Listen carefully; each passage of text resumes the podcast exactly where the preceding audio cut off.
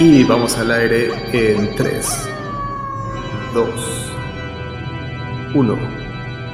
Sean todos bienvenidos a Butaca 416, un espacio donde nos juntamos a platicar de series, películas, documentales y todo lo que alcanzamos a ver en la pantalla mientras nos tomamos unas buenas chelitas. Yo soy José Carmona, acompañándolos desde la ciudad de Toronto. Y para platicar de películas de series que nos han sacado más de un susto, esta noche invité a un muy buen compa que lo invité porque sabe puras de terror. Y es mi buen Charlie. Charlie, por favor, saluda a toda la bandita. Buenas noches a toda la banda. Aquí al Josh, gracias por invitarme. Y pues, la neta, estás en lo correcto. Puras de terror, puras de terror aquí nos gustan. Y pues, ahorita aquí en la charla seguramente van a salir más de una anécdota de terror, como es costumbre. Era además lo que me temía, porque si te sabes más, más de una de terror mía o que esté yo involucrado, que no se la podría yo contar a mi jefecita santa. No, imagínate las películas que pudiéramos hacer. Si contáramos acá todas las anécdotas de tuyas y mías, no, hombre. pero creo que se parecería más un poco a la risa en vacaciones o algo así. Sería un poco yo creo, ¿sabes? Como un scary movie a la mexicana. Ándale, sí, me late, me late.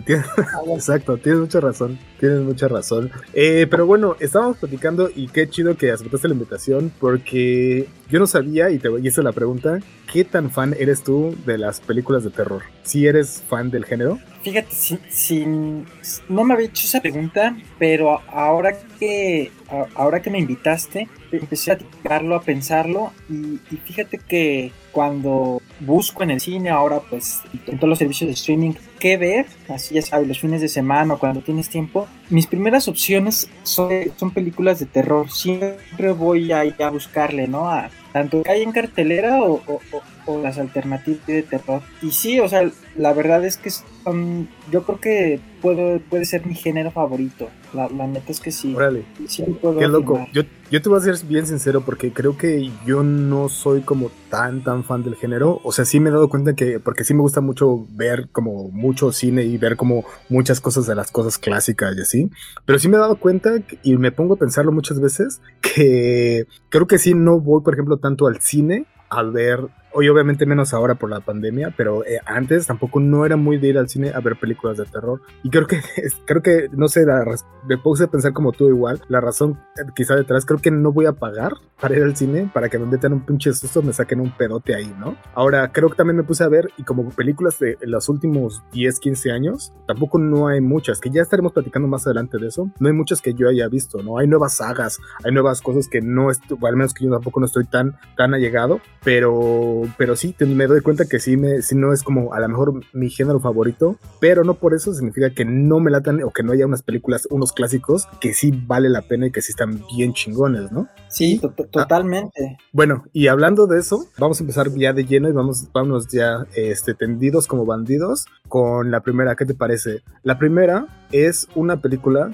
que salió en el año de 1999. Ah, bueno, de hecho, ¿de qué se trata la película? Pues son tres estudiantes que están estudiando cine que quieren hacer un documental acerca de, un, de una leyenda urbana en un pueblito, en el pueblito de Blair. Y entonces por eso la película se llama El proyecto de la bruja de Blair. De la película va siguiendo mucho de lo que están haciendo estos tres estudiantes, eh, literalmente en primera persona o desde el POV se le dice, o el punto de vista de, desde de la persona, ¿no? Y lo primero que te voy a preguntar era, ¿qué recuerdas de ese año 1999? ¿Qué recuerdo? 99, pues digo, somos años Estaba en la prepa, estábamos creo que en, este, entrando a la prepa y ya que tocas el tema de esta película, me acuerdo mucho que yo, yo, yo no la vi en ese tiempo, estaba en el cine, estaba en el cine, me acuerdo mucho que mi hermano la vio, fue al cine y la vio con su novia y llegaron así como sacadones de onda, ¿no? De, no, es que fuimos a ver esta película. Y yo así que, no mames, neta, a ver, ¿y por qué? ¿Ya me contaron cómo estuvo? No me acuerdo, no sé, seguramente pues no tenía, no tenía lana, no, no sabía cómo, no, fui al cine, la vi mucho tiempo después. Pero a ver, tú, igual yo creo que estabas entrando en la prepa, ¿no? Pues como dices tú, somos contemporáneos y por eso te quería hacer esta pregunta, porque justo esta película pasó cuando estábamos, eh, cuando estaba la huelga en la UNAM. Sí. En ese entonces, por ejemplo, yo cuando iba en la prepa, entré a estudiar, iba en la, prepa 2 pero eh, en mi casa sí no me dejaron así como que, ay, si te vas a esperar hasta que regresen las clases y ya además ya estaba pasando el tiempo y mi jefa dijo, no, esos güeyes no se van a quedar. Digo, esos güeyes porque éramos este, dos, mi canal y yo, y estamos, entramos a estudiar una escuela de, nos metió a una escuela de paga. Y me acuerdo que esa película sí la fui a ver un día que nos fuimos de pinta con la banda de la escuela, de esa escuela de paga, la que solo fue por unos meses, pero este, por eso es que me acuerdo, yo por eso me acuerdo tanto de esa película, porque sí la fui a ver al cine, pasó durante la huelga de UNAM y que fue precisamente en el, en el 99, y esto, esto, por eso decía que nos iba a traer un montón de recuerdos. El proyecto de la bruja de Blair, como dices tú, no la alcanzaste a ver en el cine, pero ya la viste después, años más tarde, o cuando la hayas, eh, cuando la hayas visto, ya con todo lo que te habían contado, ¿a ti qué te pareció? Mira, todavía me acuerdo cuando la vi, fue este, pues en casa, en estos productos que comprabas en la esquina, con los discos.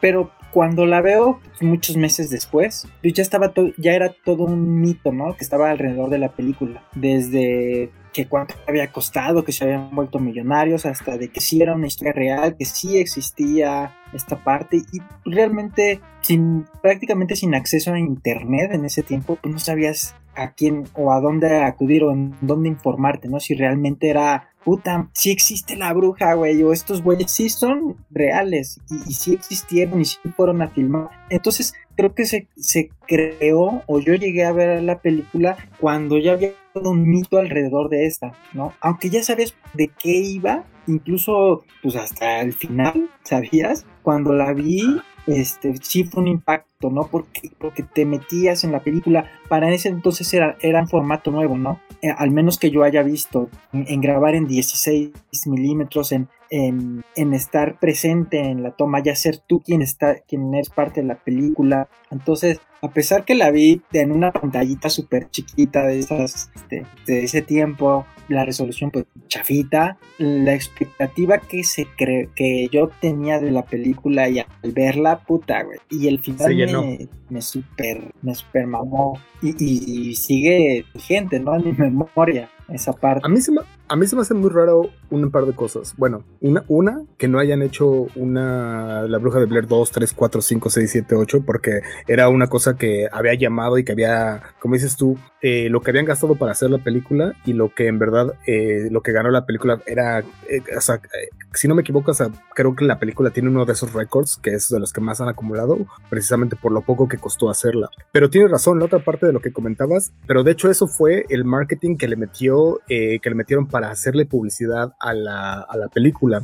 O sea, desde el principio ellos empezaron a meter rumores, eh, los distribuidores, de que la historia era una historia real. Y entonces como que no sal, de hecho los actores que además tampoco nunca se hicieron famosos o ni eran actores famosos en realidad tampoco nunca hicieron como eh, eh, las carpetas rojas ni nada se presentaron a hacer no hicieron entrevistas nada entonces esto como que le, daba como dices tú le daba más y más este pero le daba más emoción a la gente que decía ah si era cierto eh, ahora que lo vemos pues ya no sé yo la vi hace poco de hecho hoy la vi me la precisamente en estos días que han estado pasando más películas la volví a ver y sí recordaba algunas cosas que eran muy raras, ¿no? Muy raras de la película que no tenían mucho sentido. Y como tú dices, hasta el final que estaba bien cabrón. Puta, yo ahora que la vi, como que también dije el final así de, bueno, ¿qué pedo? ¿A poco así terminaba? Y cuando termina, así terminamos y nos dejan así como, pues, con más preguntas que, y como dices tú, con tanto que te habían creado, creo que al final solo dejan más preguntas que respuestas, ¿no? Y sobre todo, ¿sabes? O sea, el título también es como que bien inquietante porque venimos, estamos acostumbrados, o al menos personalmente estaba acostumbrado a ver el monstruo, ¿no? A ver, a ver el exorcista, a ver el demonio. Y, en eso te, te, cambian la jugada y tú esperas ver una bruja, ¿no? Una bruja como las que te venden, como las que uno se imagina. Y de repente dices, puta, ¿qué hora va a salir la bruja? ¿Y dónde está la escoba? ¿Y, y dónde está la pinche caso? Y todo esto, ¿no? Como la imaginamos. Y, y, y entonces llegas al final y dices, chingale, ¿y ahora? ¿Y ahora qué pasó? ¿Dónde está la bruja y el cabrón? Entonces, eso también creo que es bien valioso, ¿no? Porque no habíamos visto una película así, que te deja bien inquieto, te deja pensando, te deja pensando y te deja en la imaginación. ¿Cómo chingados es la bruja? ¿O, realmente existió la bruja? Y, como dices, este, pues era una saga que digo, creo que solo salió hasta la 2, ¿no? Solo hay Bruja de Blair 2, que en, su momento la vi, pero nada que ver. Nada que ver que creo que ya es como que guardada en, en el Ajá, exacto, creo que es, creo que exacto, creo que es una de esas películas que las dejaron así como que nada más le pusieron el nombre como para, para jalarse del, de la primera, pero que como dices tú no tenía nada que ver. Eh, ahora, esto, lo que comentabas del tipo de cámara y cómo lo estaban haciendo, no sé si directa o indirectamente, pero creo que eventualmente sí llevó a estas, a estas películas que son más actuales, de como de tipo de la de actividad paranormal. No sé si tú también estás de acuerdo, pero yo creo que este, obviamente no es lo mismo, como ya lo decías tú, eh, ellos se supone que iban haciendo un documental y de hecho por eso se llama el proyecto de la bruja de Blair. Y lo que volvía yo lo mismo, creo que este tipo de películas, o este, tienes razón, no se había visto antes, o al menos no toda la película sí, solo habíamos visto algunas tomas, ya les estaremos mencionando en algunas otras películas, pero yo siento que este tipo de como de estar grabando las personas o qué está pasando, las cosas, sí llevó a esta otra, digo que esta otra saga de actividad paranormal, que también fue un putazo y se llevó también como unas 5 o 6 películas, ¿no? Sí, sin dudar creo que si bien igual no fue la primera o la pionera en este tipo de escenas o de tomas o de formato, sí pienso que es que esta película revolucionó el género, le dio el género de terror específicamente, ¿no? Le dio más técnica, otro tipo de técnica, ¿no? Otro tipo de susto, otro tipo de enfoque de cómo, de cómo contarte una historia y pues fue súper bien recibida. Fíjate, hace rato estaba checando cifras más o menos, ya hay muchas, este, que hace rato que decías que de los récords que al parecer que creo que tiene el récord de mayor inversión taquilla. Ajá, ajá. No, fueron, hablan de, de 30 mil hasta 60 mil dólares y rodaron 250 mil, 250 millones, ¿no? Entonces es algo así, como que muy extremo para ese tiempo, ¿no? Estamos hablando de los 2000 antes. Sí, un poquitito antes de los 2000, de ese extraño 1999, ¿no?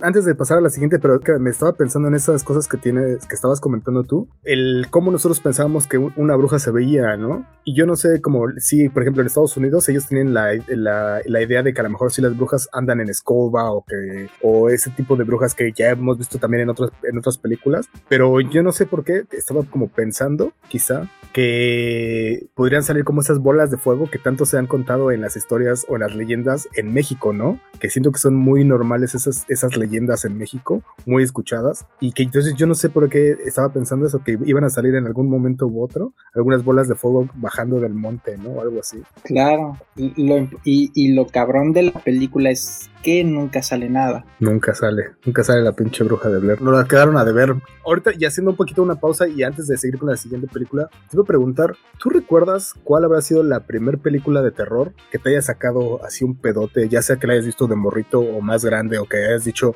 esta película estaba muy cabrona? Sí, fíjate que sí. Y la neta, o sea, treinta y tantos años después, me da risa, pero creo que la primera película que me traumó y que no sé, tú me dirás si entra en terror, es la quizá me tocó un chavito que cuatro, cuatro o cinco años. Ajá, ajá. O, Puede ser. No, a ver, muñeco, al muñeco diabólico que hace sí, que se vuelve todo loco. La neta, creo que a esa sí, sí me marcó y sí tenía, sí, sí me dejó ahí mis, huellas de, este, de miedo en las noches, ¿no? O, de ver pinche muñeco. Yo creo que es ahí, pues, la, clásica, ¿no? Que, vas arrastrando, que en algún momento ves que, pues, es el exorcista, que es la, el clásico de clásicos. ¿Tú cuál, Josh?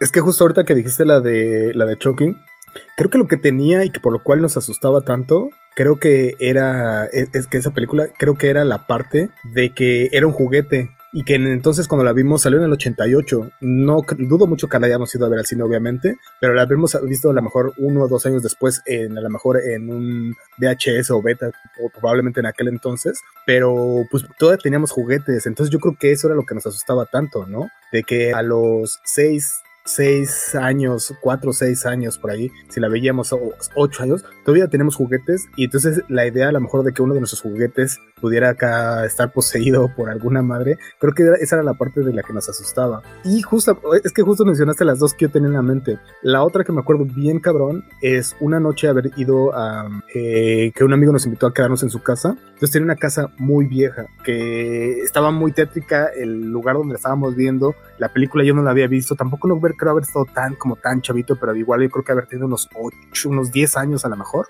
Y sí me acuerdo que, o sea, a lo mejor muchas cosas hasta la, de lo que estaban pasando no, no, no, no, estaba entendiendo mucho, ¿no? Yo creo, como esa parte, como la parte religiosa, por más que haya tenido eh, una educación religiosa en casa o lo que sea, que nos llevaran cada, cada domingo a la iglesia, yo creo que no lo entendía tanto, no entendía tanto que un padre fuera a hacer un, precisamente un exorcismo o esas cosas, pero sí me acuerdo que fueran de esas cosas que, o de esas más bien, sí me acuerdo que fue una de esas películas que hasta después, ya cuando te vas a acostar, como hasta ir al baño o ir por un pinche vaso de agua, era la pensabas dos veces, ¿no? esa, me acuerdo mucho, El Exorcista. Sí, sí, sí, tal cual. O sea, las salidas al baño en la noche, después de ver un, El Exorcista, no, o sea, era o salías con tu jefa o con tu jefe o con el carnal, porque la neta tú no terminabas, no. Y, algo más o menos también por esa época también este, 8 o 10 años tendríamos yo creo, que nos avientan por Canal 5 la miniserie que nos las vendieron como película de eso, que también fue otro madrazo por igual yo creo que relacionado como dices, o sea, Chucky, juguete, eso, payasos, ¿no? De morritos.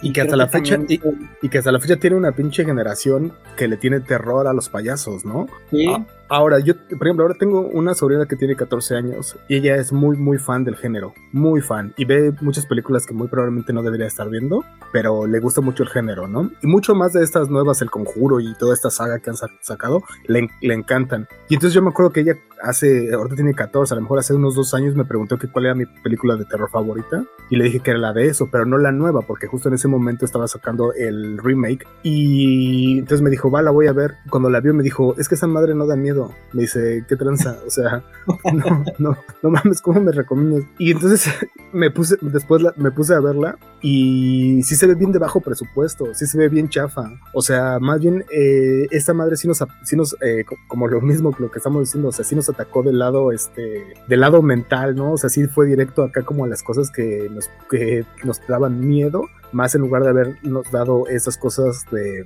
eh, más físicas o de un pinche eh, algo de efectos especiales más creíbles, porque los efectos eh, especiales están chafísimas. Yo no sé cuándo fue la última vez que la viste, pero más bien si la vuelves a ver te va a dar una idea igual lo mismo, el terror psicológico, más que estar viendo las cosas que, que sean creíbles, porque no son creíbles. Sí, claro, o sea, no me acuerdo cuándo fue la última vez que la vi, pero me acuerdo mucho las, las escenas finales cuando se transforma la araña esta, no, seguramente chafísima, ¿no? Chafísima. Y más, y más que como dices tú, que en realidad nunca fue una película que sacaran en los cines. No estaba, no estaba hecha para hacer una película en los cines. O sea, no le habían metido el presupuesto de una película para cine. Era una, era una miniserie.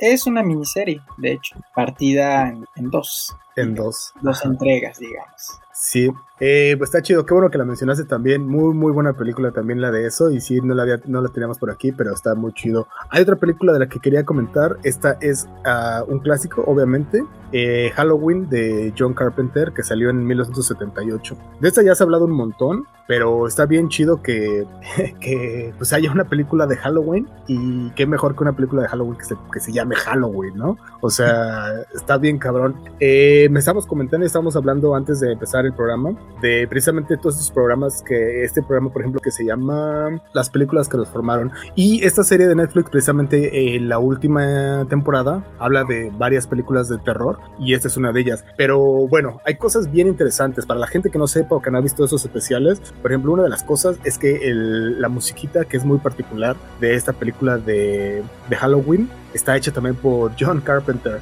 Y eso está bien cabrón. De las cosas también que sale ahí que, y que mencionan es que originalmente estaba, ah, o ahí lo pusieron, eh, porque nunca pensaron que fueran a tomar el, lo fueran a tomar en serio. Se decían que John Carpenter había hecho, había, había dirigido la película y había hecho también el soundtrack. Entonces lo metieron como, uh, que lo tengo como la Green Symphony Orchestra. Y era lo que habían dicho, no, no, contratamos una orquesta para hacer el, el sonido, cuando en realidad había sido él, porque tenía una banda por ahí de música.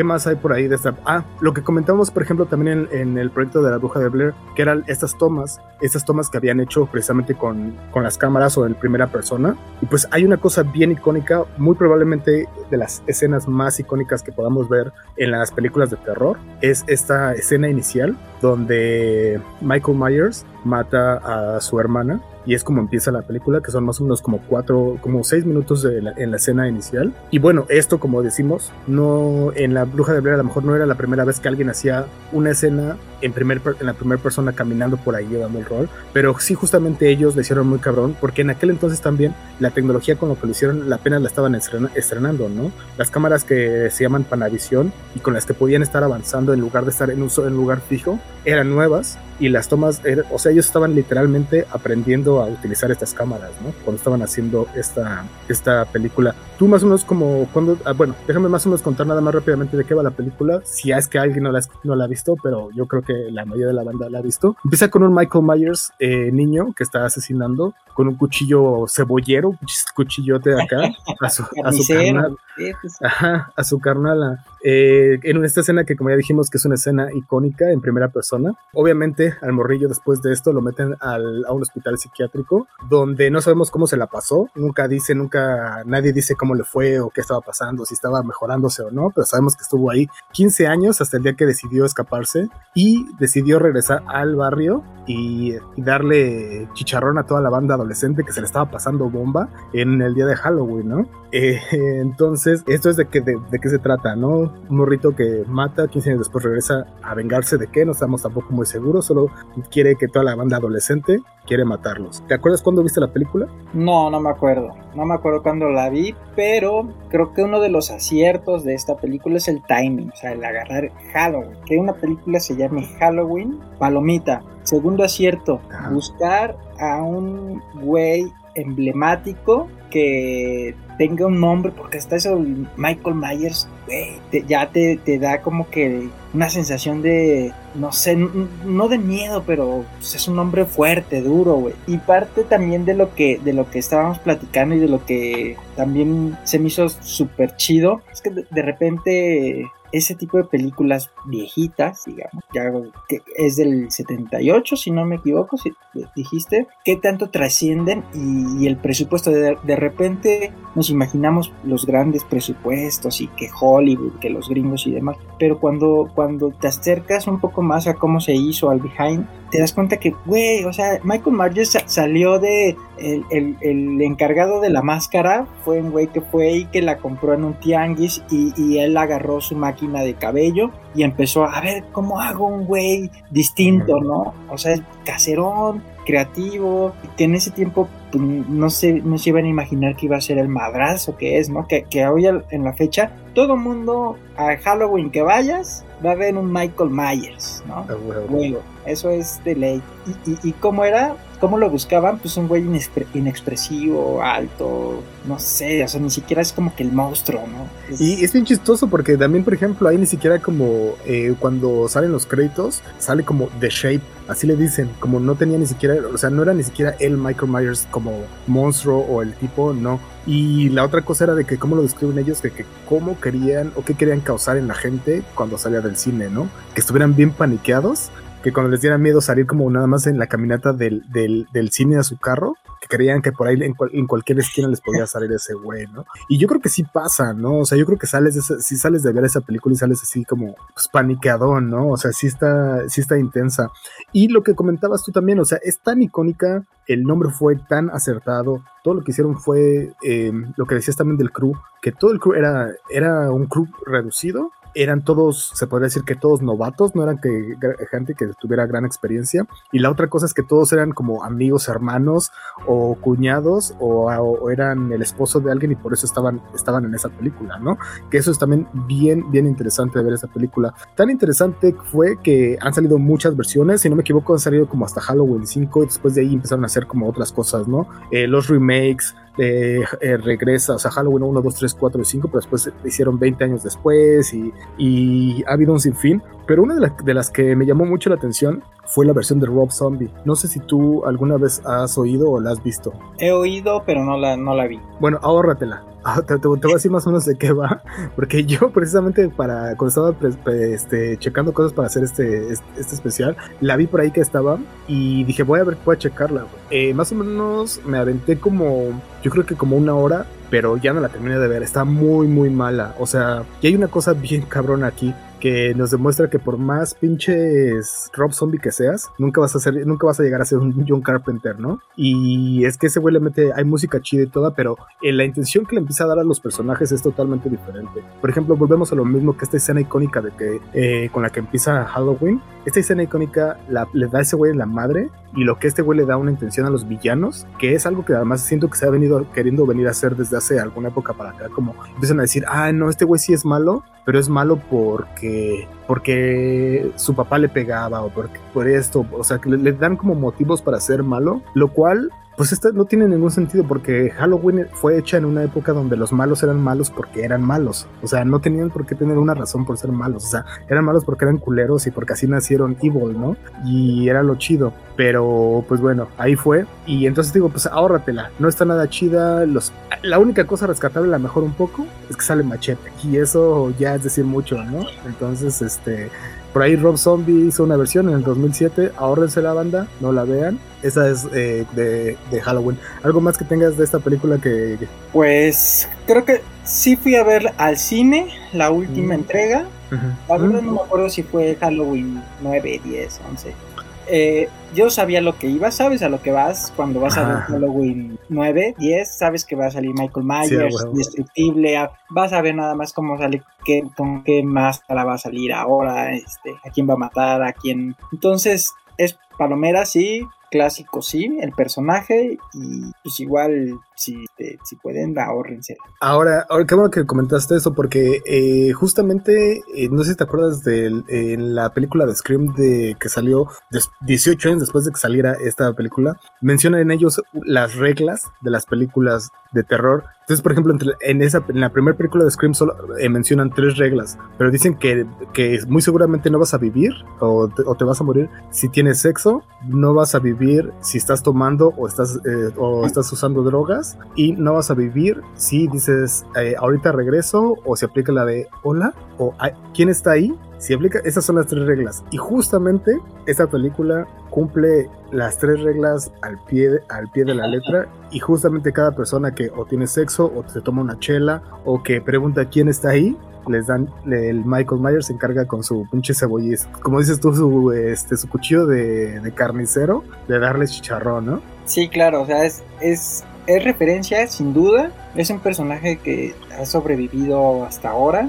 Te digo, en cualquier Halloween que vayas va a haber un Michael Myers. No va a pasar de moda, creo. Ya creo que las demás películas, pues es lo mismo, nada más distintas historias, ¿no? Pero pero siempre va a estar ahí como que entre las figuras, eso sin dudar de terror. Claro. Y creo que es un modo de identificar cómo es que una, una película sí se hizo o no se hizo este, un clásico. Cuando, como dices tú, en una fiesta, luego luego identificas acá quién es este, la del exorcista, quién es Drácula, quién es este, el Michael Myers, ¿no? Jason, ¿no? El Jason, exacto. Me late. ¿Qué te parece si pasamos a la siguiente, eh, la siguiente categoría? Esta tú también tú la recomendaste. Qué bueno que la mencionaste. Esta es de lo que el cine oriental, eh, cómo influyó el cine oriental en las películas de terror y qué es lo que estuvimos viendo. ¿Quieres decir en eh, quieres empezar eh, más o menos a hablar un poquito de esto o quieres irte dependido con la primera que es la de El Aro? Este, pues mira, realmente escogí estas tres, seguramente hay muchas más que por ahí se escapan. ¿Por qué? Pues vamos, vamos a, ponerle fechas, ¿no? El Aro ya llega en el 2002. La otra que escogí, The Grudge, llega a 2004 y en el mismo año una que la traducieron como Están entre nosotros. Pues en, ese entonces veo el aro, me acuerdo mucho, esa sí la veo en el cine y wow, se me hace como que una película súper impactante por cómo, por cómo te están presentando a, a los personajes, la historia y desde ese momento se me queda grabada esta Samara, ¿no? Que es como que la, la niña de en que gira alrededor de la historia. Entonces ya después me entero que hay que, que, dije, ah, güey, los gringos están haciendo cine de terror bien cabrón. Y, y este, esta, esta escena de cuando sale de la televisión que va toda retorcida, ¿no? Por ahí como gateando. yo no lo había visto antes, ¿no? O sea, como que para mí otra vez fue un parteaguas de, güey, esto no lo había, no lo había visto antes. Después me entero que, ah, no, este sorpresa, es que los gringos este, tomaron esta idea de japonés en oriental, no sé exactamente dónde sea. Es de, es de Japón, la original es del 98. del 98, se llama Ringu, ¿no? No sé cómo se pronuncia. Ajá. Ringu, Ringu. Bueno, entonces hago todo lo posible y la, la conseguí. Conseguí la película después de ver el Aro 1, ¿no? La verdad es que me gustó más la gringa, ¿no? Por todo bien pinches casados con todo lo gringado, ¿no? Es como muy copia, ¿no? Sí, sí, sí, sí. Ya no me impacta tanto porque ya conocía más o menos la historia. Te cambian ahí una que otra cosita. Que estoy seguro que si hubiera visto primero la japonesa, pues la gringa, hubiera hecho lo, mismo, ¿no? De, ay, pinches gringos copiones, este, la chingona es la, es la japonesa, por esto, por esto, por esto. Pero en mi caso, y creo que en la mayoría fue al revés y entonces, entonces dices, wow, Samara, no mames, está muy cabrona, ¿no? Incluso en ese tiempo leía reseñas y decía, es la de las películas más chingonas de terror, pero todo, todo estuvo bien, solamente que Samara en una escena final, cuando está con el chavo, no hubiera salido de la televisión, ¿no? Que es como que de las más cabras. Entonces, como, ¿por qué? Ya, ya después me puse a pensar, dije, oh, sí es cierto, porque entonces te lo dejan a la imaginación, ¿qué pasó, no? Se acercó a la televisión y qué, qué pedo, o sea, y salió, no se salió. Ah. Y ahí te lo presentan como, pues sí se salió y todo, que también está chido, ¿no? Pero ahí ya, ahí ya lo ves, ya, ya no te lo imaginas como dicen la bruja de Blair, ¿no? Que te imaginas todo, qué pasó. Ajá, ajá.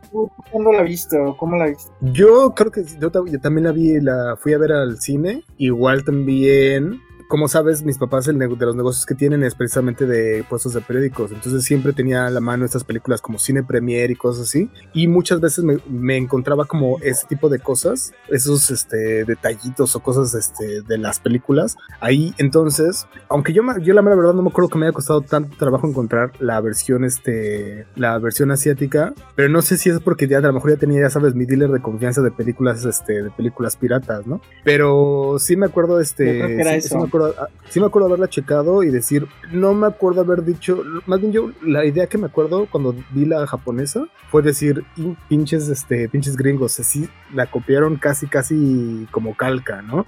Ahora, aunque tienes razón, obviamente sí se ve la diferencia del presupuesto, sí se ven los, los efectos especiales, se ven más chingones en la versión americana, entonces sí, eh, eso estaba chido. Y después ya los gringos además también se siguieron con las otras versiones, que fueron como la Ya hicieron el Aro 2 y no sé si sacaron más, pero yo no sé si sabías, ahorita vamos a mencionar la siguiente película, eh, pero no sé si sabías que hasta hay una, una película, eh, también solo salió en Asia, pero es donde sale el, el aro contra The Grudge. No sé si sabías eso. Sí, sí sabía, nunca la vi, la neta, pero sí, sí, sí Está bien, qué bueno, qué bueno que no la viste. es lo mismo.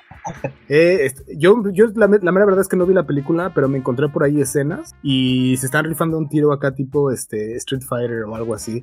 sí, es que sí se ve bien cabrón. Pero bueno, ya regresando un poco a precisamente a lo que comentabas y la influencia del cine oriental, la siguiente película también que venía precisamente muy de la mano con El Aro era The Grudge, que salió en el 2004, ya, lo ya, lo, ya bien lo decías tú. Esta que trance, yo me acabo de aventar hoy y nada más me la encontré justo en la televisión y vi que era la de The Grudge y dije, esta no es The Grudge, ¿qué pedo? Sale, sale el pinche de Mian Bichir, güey. Este, hay un pinche, hay un remake de esa película que salió en el 2020. Malísimo, o sea, malísimo, pero no vamos a hablar de esa. Por favor, cuéntanos un poquito de la original.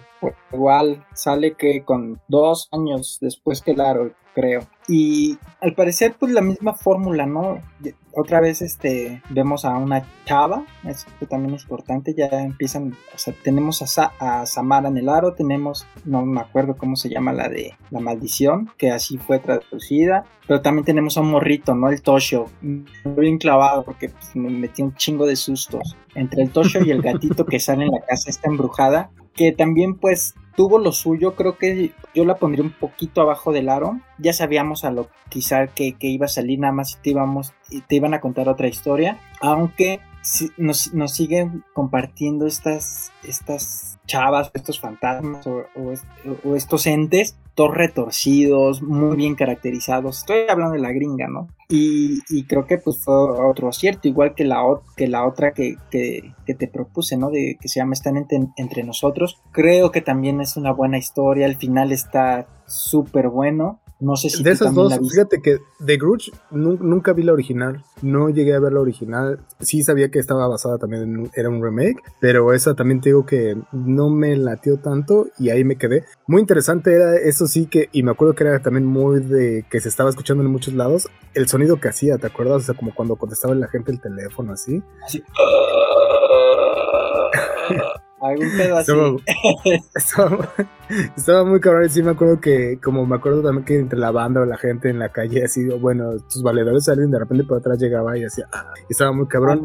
y esto, y esto, esta otra que decías, eh, la de Shooter, esa no la vi, a ver, cuéntame un poquito más, esta salió en el 2008, así se las fueron llevando, llevando escalonadas más o menos. El Aro en el 2002, The Coach en el 2004 y esta otra en el 2008. Esta no, no, no, la neta no la tenía en el radar. Cuéntame un poquito de ella. Pues es estos chavos que hacen bullying a una chava en un colegio. No el chiste es que la, la están ahí acosando. No sé, no sé si la llegan a matar, la violan, la matan a una chava. Entonces este, ellos, esos cuates siguen su vida, ¿no? Normal. Entonces uno de ellos empieza como que a, sentirse acá medio puteado, medio incluso cansado, le empiezan a aparecer cosas raras y demás. Ese güey es fotógrafo. Entonces, digo, a spoilear, ¿no? Pero lo, chido es cómo te la van contando, que, que es como que tan, tan real, tan actual. Y hasta el último te da, te da el giro, ¿no? Te explica el por qué ese güey se le está apareciendo esta chava y por qué el güey trae marcas y todo.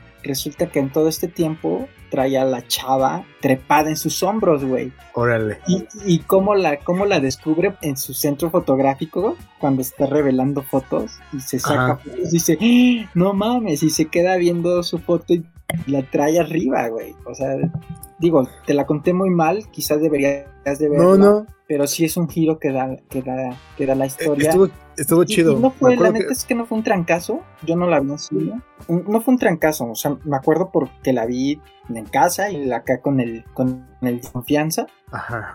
Pero fue en esa época. Fue en esa época ahorita lo que decías es que ahorita que estás comentando eso de, de, ir a revelar tus fotos, sí es muy de la época, ¿no? Que además, puta, ya decir de la época soy rarísimo, porque además suena como que es de hace un chinguerísimo de años, pero es que en realidad lo estábamos haciendo hace 15 años, estábamos todavía, eh, íbamos a revelar este, los rollos, ¿no? O sea, no es, en teoría no es tanto, pero sí ya refleja una época totalmente diferente, ¿no? Y ahorita ir a revelar una foto ya rarísimo, ¿no? O sea, ya sé muy raro eso, ¿no? Había otra por aquí eh, para pasar las siguientes, para pasar a las siguientes, era también una, algo que, una recomendación que hiciste por ahí, esto está bien interesante, porque yo la mera verdad es que me desentendí mucho de este cine y es, y es bien difícil para mí encontrarlo, pero por ahí querías comentar unas cosas de Carlos Enrique Taboada, que es, es un icono bien cabrón del cine de terror en México, ¿no? Sí, pues mira, la, neta es que yo soy bien fan de del cine de terror mexicano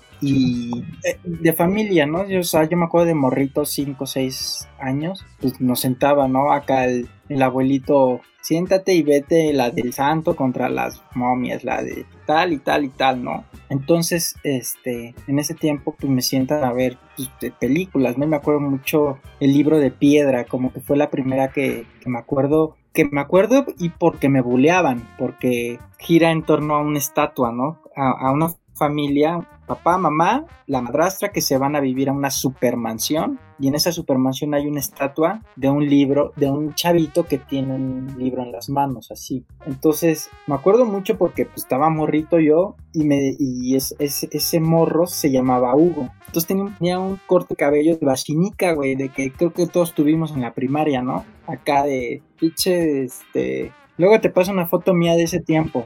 Entonces estábamos igualitos. Me bulleaban un chingo, ¿no? Me decían Hugo. A ver, Hugo, vente. Se llama Hugo, ¿no? Entonces me cargaban pila bien cabrón mi familia. Entonces me quedó muy grabado. pero también me, me, este, me, espantó, me espantó mucho, me, también se me quedó muy cabrón. Esas películas las encuentro, las de Tawada están en YouTube, entonces este ah.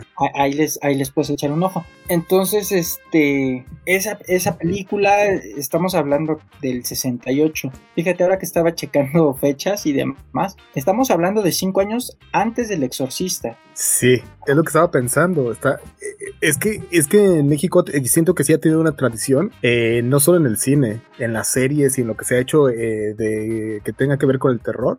Ya igual ahorita mencionaremos algunas otras cosas, pero pues simplemente Guillermo del Toro, este, de, dónde, justo de dónde viene también, ¿no? De hacer este tipo de eh, las, las series, ¿no? Que se hacían en México de, de terror, ¿no? Eh, pero bueno, ¿cuál fue la otra de Tabuada de Claxtad? Eh, ah, bueno, esta otra. Justo todas, eh, lo que estaba yo viendo es que todas tienen un remake que se hizo eh, ya más para acá, que no creo que hayan sido exacto, nada que ver, ¿verdad? Intenté verlo, pero la neta es que mejor prefiero quedarme con eso. Y de las otras que te puse, es el escapulario, de verdad, quienes nos estén acá escuchando, viendo, véanlas, están en, en YouTube. De repente dices, híjole, es que está como que lenta.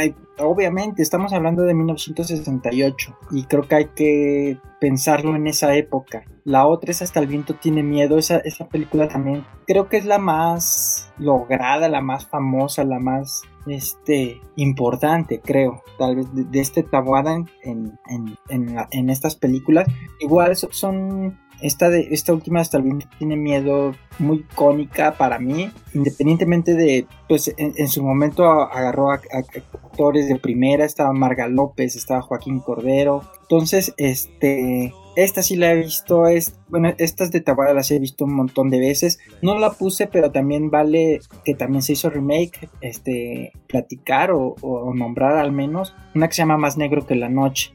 Ajá, sí, sí, sí. Más Negro que la Noche. Entonces, sin duda, creo que para mí, en cuanto a cine mexicano de terror, está Tabuada y los demás y, además en México pues un montón de un montón de películas de estas no de, de la loba la llorona y, muy buenas unas eh oye para ¿Qué te parece si para ir cerrando vamos comentando de un par de cosas nada más, unas series que también vimos cuando éramos chavillos y que estoy seguro también que tú has visto y bueno, que te tocaron de ver a ti eh, cuando estabas así más morro, que eran como eh, series como Le temes a la oscuridad o Cuentos desde la cripta. Sí, sí, sin lugar a duda. Veíamos esas de morros. En el 9, ¿no? Si no mal recuerdo, pasaba. Ay, yo no me acuerdo.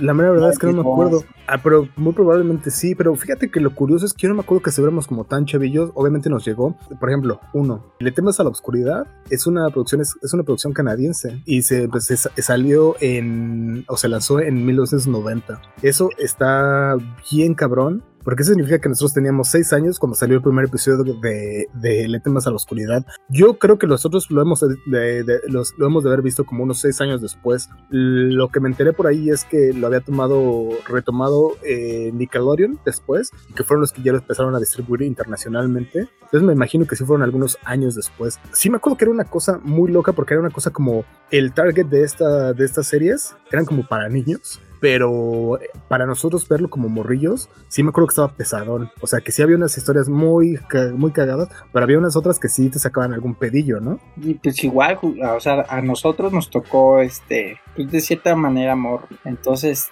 sí, la neta es que te paniqueabas, te paniqueabas. Estas microhistorias, no, pues sí, de repente había unas, unas pesadonas, ¿no? Como bien dice.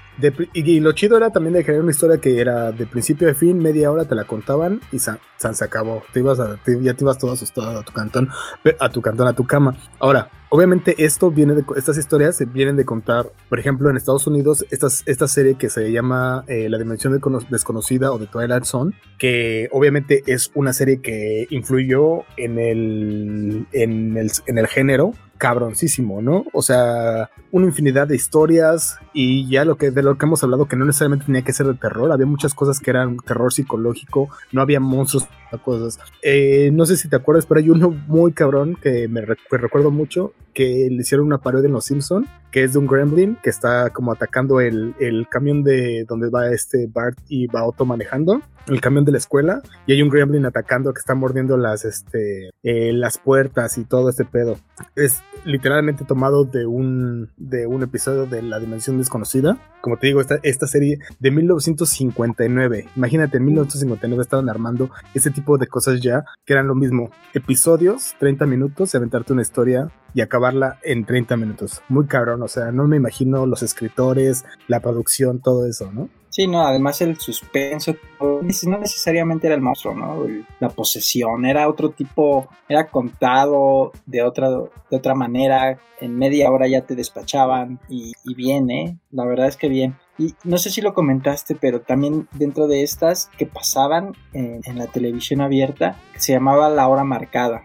Justamente iba para allá, la hora marcada que es lo que mencionábamos hace ratito, que es donde salió precisamente este Cuarón y Guillermo del Toro, los dos hicieron sus, tuvieron sus peninos en estas, en esta serie que esta ya llegó, bueno, algunos años después. Fíjate que yo no me acuerdo, o sea, yo si me preguntas algún episodio de la hora marcada, no lo recuerdo. Recuerdo mucho como eh, cómo empezaba o así. Entonces yo no sé si como que cuando empezaba me mandaban acá como a dormir a mi, a mi, a mi cama, pero no me acuerdo de ninguna, o sea, por ejemplo, me, voy a lo mismo lo que decíamos, al tema de la oscuridad y tengo dos, tres historias que recuerdo mucho eh, de la dimensión desconocida. Hay historias que recuerdo de la hora marcada, aunque, aunque estuvo eh, saliendo en, entre el 88, de 1988 a 1990, no recuerdo ninguna historia.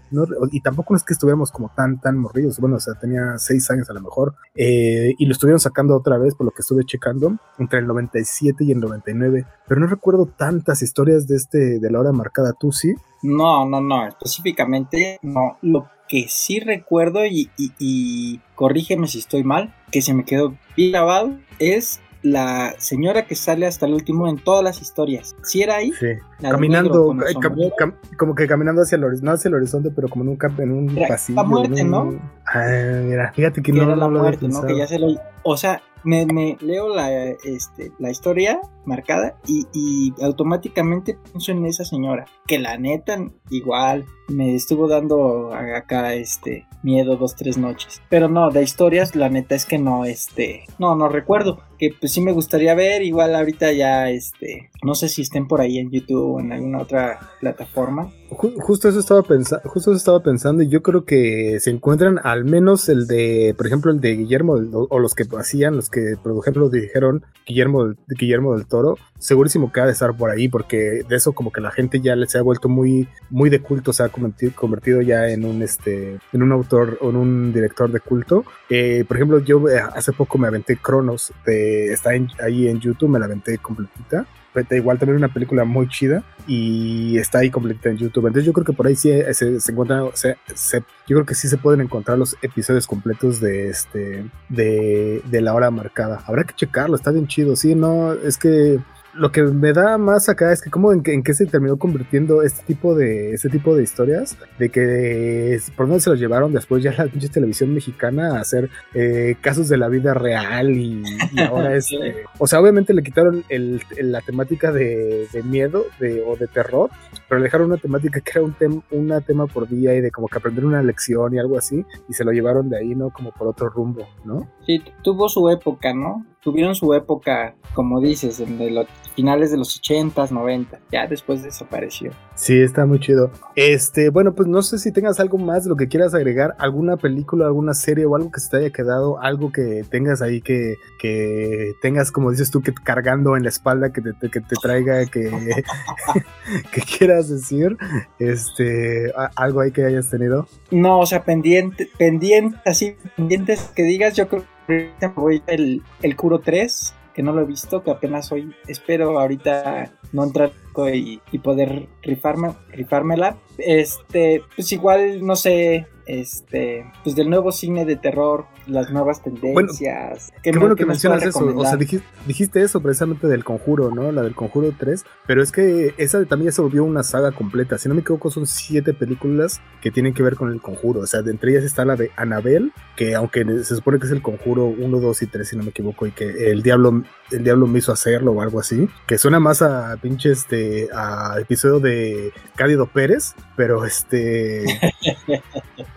pero, pero bueno, pero está también digo que Anabel está la llorona y entre todas esas, y yo te digo que yo me sé esta información, la mera verdad, no porque yo las haya visto, si no me equivoco, yo vi quizá Anabel y quizá Conjuro 1, pero la mayoría de estas no las he topado. La mera verdad es que tampoco digo que no soy como quisiera ser un, quisiera mentirles decirles que sí soy súper fan y que me voy a verlas todas estas, y la verdad es que no, no me ha llamado tampoco mucho la atención. Por ahí alguna vez, uh, hace algunos meses escuché que la de Babadook era también una de las mejores películas de terror y también la vi hace poco y la mera verdad es que, puta, se me hizo el morrito que sale ahí, se me hace, puta, que, digo, qué bueno que no tengo hijos, cabrón, porque se me hace, cuando está haciendo esos pinches berrinchazos y así, no sé, me da más, este, no sé, güey, no, sé qué me da más, que más terror, me da otra, no sé, otro tipo de sentimientos. Em, pero están estas, estas series, pues, está, digo que esta del conjuro, no, no las he topado, he visto como dos de siete. ¿Tú has visto, tú has visto la mayoría de estas? Ya, ya las vi, ya las vi todas y este me quedo con el Conjuro 1. Y, las otras, sí, las otras están entretenidas, están buenas, a secas, pero ya. Digo, habría que ver la, la 3. He leído reseñas muy malas, pero pues, habría que verla, ¿no? ¿Cuál es la 3? ¿Esta precisamente la que se llama El Diablo me hizo hacerlo? Creo que sí, sí, sí. Que, que pues, es reciente, creo que, es, creo que se estrenó este año. Si no me equivoco, ajá. Sí, es eh, reciente de otras. ¿Tú, ¿Tú qué otras te has aventado que sean igual recién? Estaba pensando hace rato, tenía también unas en la mente y no me acuerdo ahorita de, de, de ninguna. ¿Cuál otras crees? Bueno, por ejemplo, el, estos, el remake, por ejemplo, de, de la de eso, que que también fue muy reciente. Y creo que sí también le dio como un nuevo, ¿cómo decir? Como a este payaso que le teníamos nosotros tanto miedo por tantos años, le dio una vista totalmente diferente. Y también ahora ya tenemos como a un nuevo payaso que también ya se volvió, siento que también ya es un nuevo clásico en las, en las en las fiestas, ¿no? Sí, también se volvió clásico, no se me hicieron malas las películas, la verdad, digo, no es lo mismo verla a los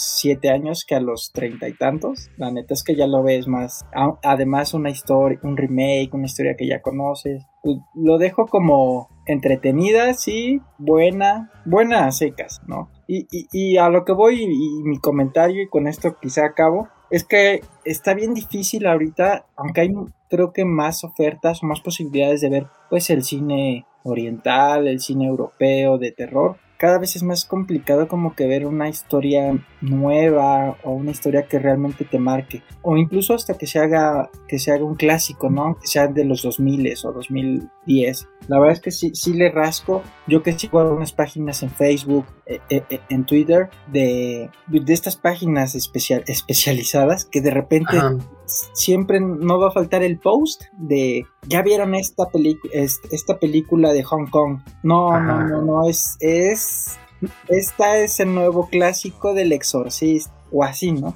Y de repente ves el, el tráiler y dices, oh, puta, o súper bueno o súper malo, ¿no?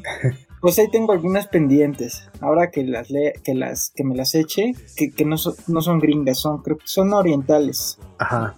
este, pues ahí, ahí te ahí te dice y, y, también quienes nos están escuchando viendo si tienen alguna opción que nos recomienden. Claro. Ahí yo ahí por ejemplo este este director que se llama Mike Flanagan eh, no sé si has visto unas series que están, que, por lo que he escuchado, que también dicen que también, como justamente lo que, el mismo comentario que acabas de decir, que es el nuevo, el mejor a este director de cine de terror, que se avienta unas series como de The Haunting of Bly Manor, que están en Netflix. Todas sus, todas sus sagas, si no me equivoco, están en Netflix. Y, pero yo la verdad es que he escuchado también, o sea, así como te estoy diciendo que he escuchado cosas buenas, también he escuchado cosas que dicen me, o sea, está bueno, pero mm, no sé tampoco qué tan lejos va a llegar esto, o sea, qué tan eh, épico va a ser en 10. 15, 20 años, ¿no? Y justamente creo que algo que está, algo de lo que, todas estas cosas que hemos estado platicando durante este tiempo, puta, pues estas madres sí duraron, sí perduraron y sí nos vinieron a hacer este, como volvemos a decir, que sí nos sacaron un pedo en ese entonces y hasta la fecha a lo mejor todavía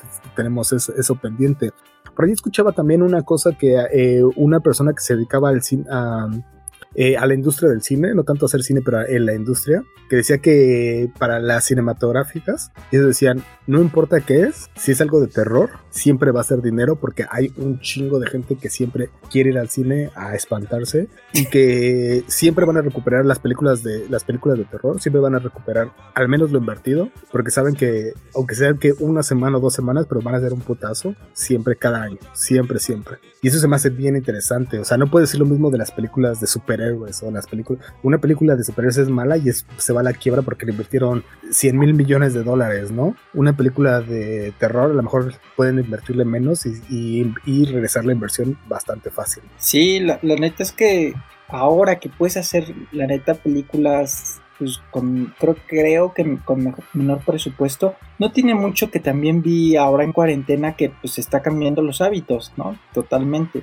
De tanto de hacer películas como de nosotros, de qué estamos viendo. Entonces me pareció interesante y, fíjate que no lo había visto, que igual sé que de ahí no trasciende, pero se me hizo interesante.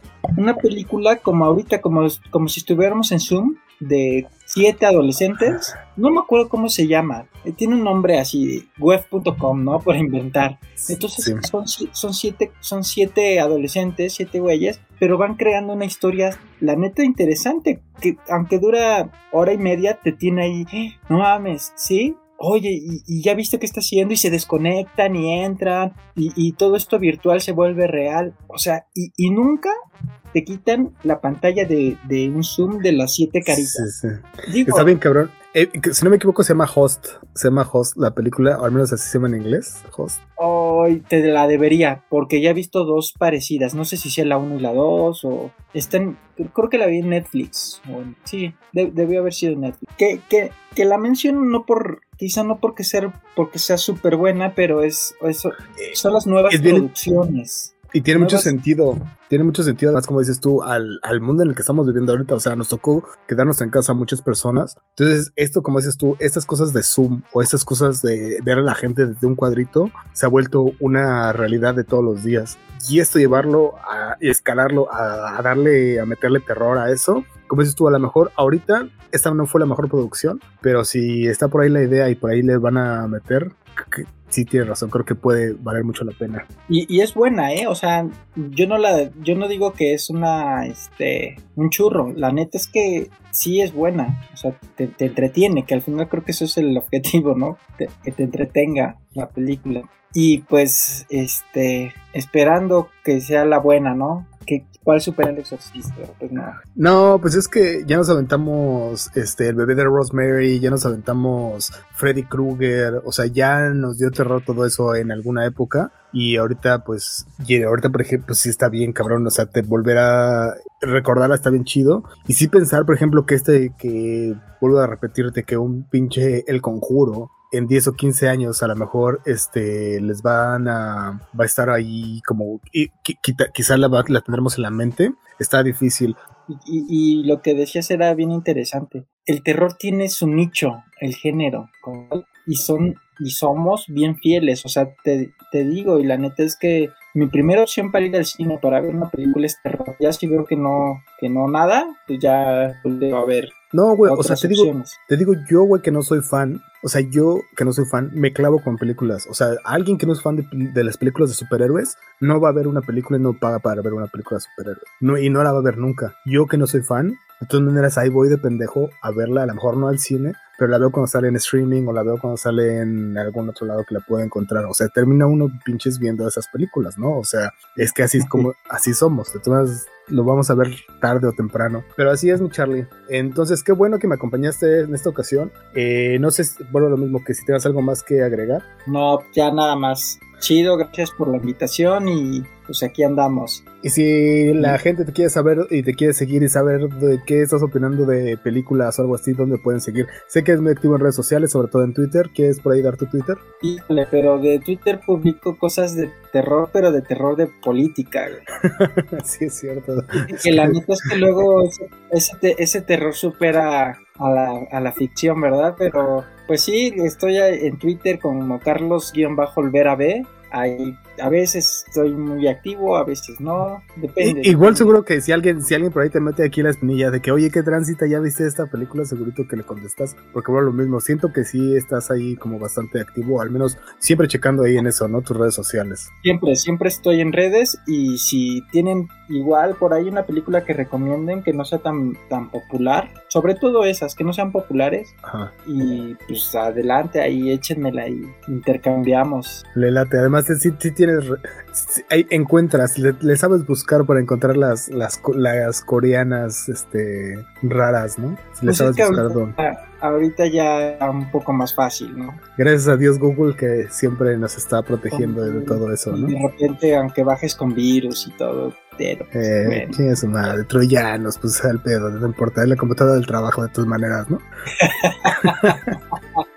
Ándale. Bueno, mi querido, mi querido Charlie, muchísimas gracias que me acompañaste en este especial de El terror en la pantalla. Fue un placer para mí, como siempre, platicar contigo, aventarnos esta, pues sí, aventarnos esta charla y esta, esta plática que siempre está bien chido saber que yo la verdad no sabía que eras tan clavado de este, de este género y ahora que ya lo sé, creo que por ahí también, como, como dices tú, te vas a estar aventando ahí unos buscapiés de vez en cuando y a ver qué, qué nos topamos por ahí.